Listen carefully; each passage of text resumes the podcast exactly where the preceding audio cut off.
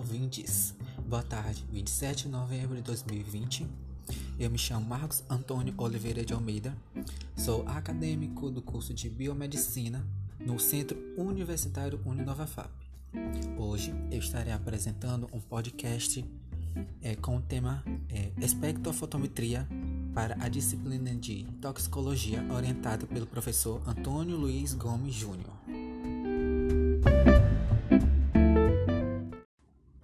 Para começar, irei introduzir brevemente um pouco sobre o que é a espectrofotometria. A espectrofotometria é um método bastante utilizado para medir o quanto uma substância química absorve a luz, ou seja, medindo a intensidade de quanto um feixe de luz passa por uma solução de amostra. É, cada composto absorve ou transmite uma luz de uma certa amplitude de comprimento de onda, ou seja, é uma substância ou uma solução, pode dizer assim, é, transmite ou absorve a luz de maneiras diferentes ou de concentrações diferentes.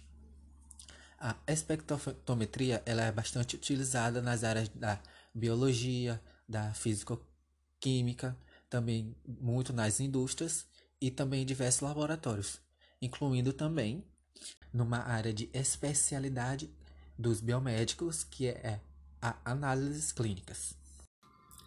O equipamento utilizado para realizar a espectrofotometria é o espectrofotômetro.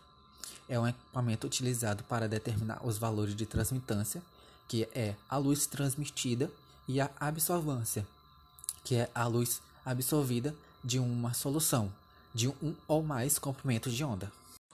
O espectrofotômetro ele também mede a quantidade de fótons. E o que seriam esses fótons? Os fótons seria a intensidade da luz absorvida depois de passar pela amostra.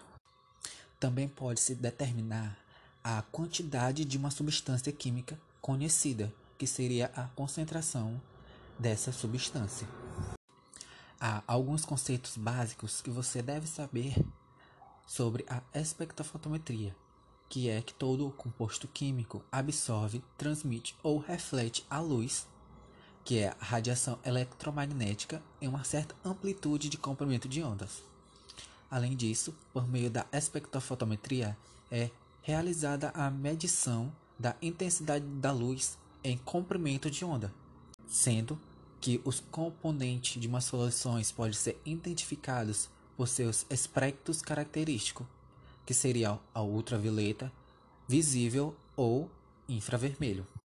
Na prática, a quantidade de luz absorvida ou transmitida ela é proporcional à concentração da substância na solução no qual está sendo observada. Quanto mais concentrada for a solução, mais será a absorção de luz. Por outro lado, a cor de solução é determinada pela cor de luz transmitida. A absorbância de uma solução e a transmitância elas estão diretamente relacionadas. Um exemplo é quando a absorbância de uma solução ela aumenta, a transmitância vai fazer o contrário, ela vai diminuir. Em determinados momentos vocês ouviram muito sobre transmitir e absorver a luz. Então eu vou falar um pouquinho resumidamente sobre transmitância e absorbância. A transmitância é uma fração de energia luminosa que consegue atravessar uma determinada espessura de material sem que ela seja absorvida, ou seja, ela tem a capacidade de transmitir a luz. Já a absorbância é a fração de energia luminosa que é absorvida por uma determinada espessura de material, ou seja, a capacidade de absorver a luz. Anteriormente eu falei que a cor da solução ela é determinada pela cor da luz transmitida. Então vou falar um pouquinho mais sobre as cores em espectrofotometria. A cor de uma solução está relacionada ao comprimento de onda complementar ao apresentado. Portanto, quando uma solução aparecer branca, quer dizer que ela transmite luz de todas as cores. E quando for preta, é, quer dizer que ela absorve luzes de todas as cores. Já quando a solução é verde, quer dizer que ela absorve luz vermelha e transmite luz verde, denominando assim de cor complementar. As radiações eletromagnéticas com comprimento de onda entre 380 e 780 nanômetros são visíveis a olho nu. Abaixo de 380 nanômetros é determinada através do ultravioleta e acima de 780 nanômetros corresponde à zona infravermelha. Agora eu falarei um pouco sobre a lei de Lambert-Bean. Essa lei ela vai explicar que há uma relação expansional entre a transmissão de uma luz através da substância e a concentração da substância, assim como também entre a transmissão e a longitude do corpo que a luz atravessa. A partir dessa lei, iremos deduzir a concentração da substância a partir da quantidade de luz transmitida. Para isso, iremos usar uma fórmula com quatro símbolos que é o A maiúsculo, que significa absorvância, e o E, absorvidade molar, o B minúsculo, caminho óptico, C minúsculo, concentração. E a fórmula completa, ela fica A maiúsculo é igual a E vezes B vezes C. Para concluir, estarei falando um pouco sobre a curva de calibração. Ela está diretamente relacionada à lei de Lambert-Bean. A curva de calibração ela corresponde à relação gráfica entre os valores da absorvância e os valores de concentração de uma determinada substância.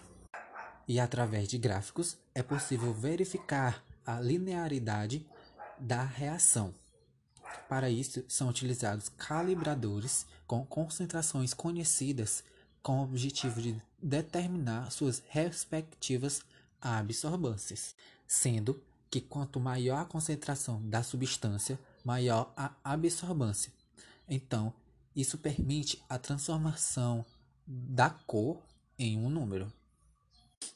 E segundo a lei de Lambert-Bean, a intensidade da luz emitida decresce expansionalmente à medida que a espessura do meio absorvente aumenta aritmeticamente. Com isso, irei dar um pequeno exemplo com a solução de fenol. Quando a concentração estiver em 20 ml por litro, a absorvância do, da solução de fenol estará em 0,2. Já quando a concentração estiver em 80 mg por litro, a absorvância estará em 1,2.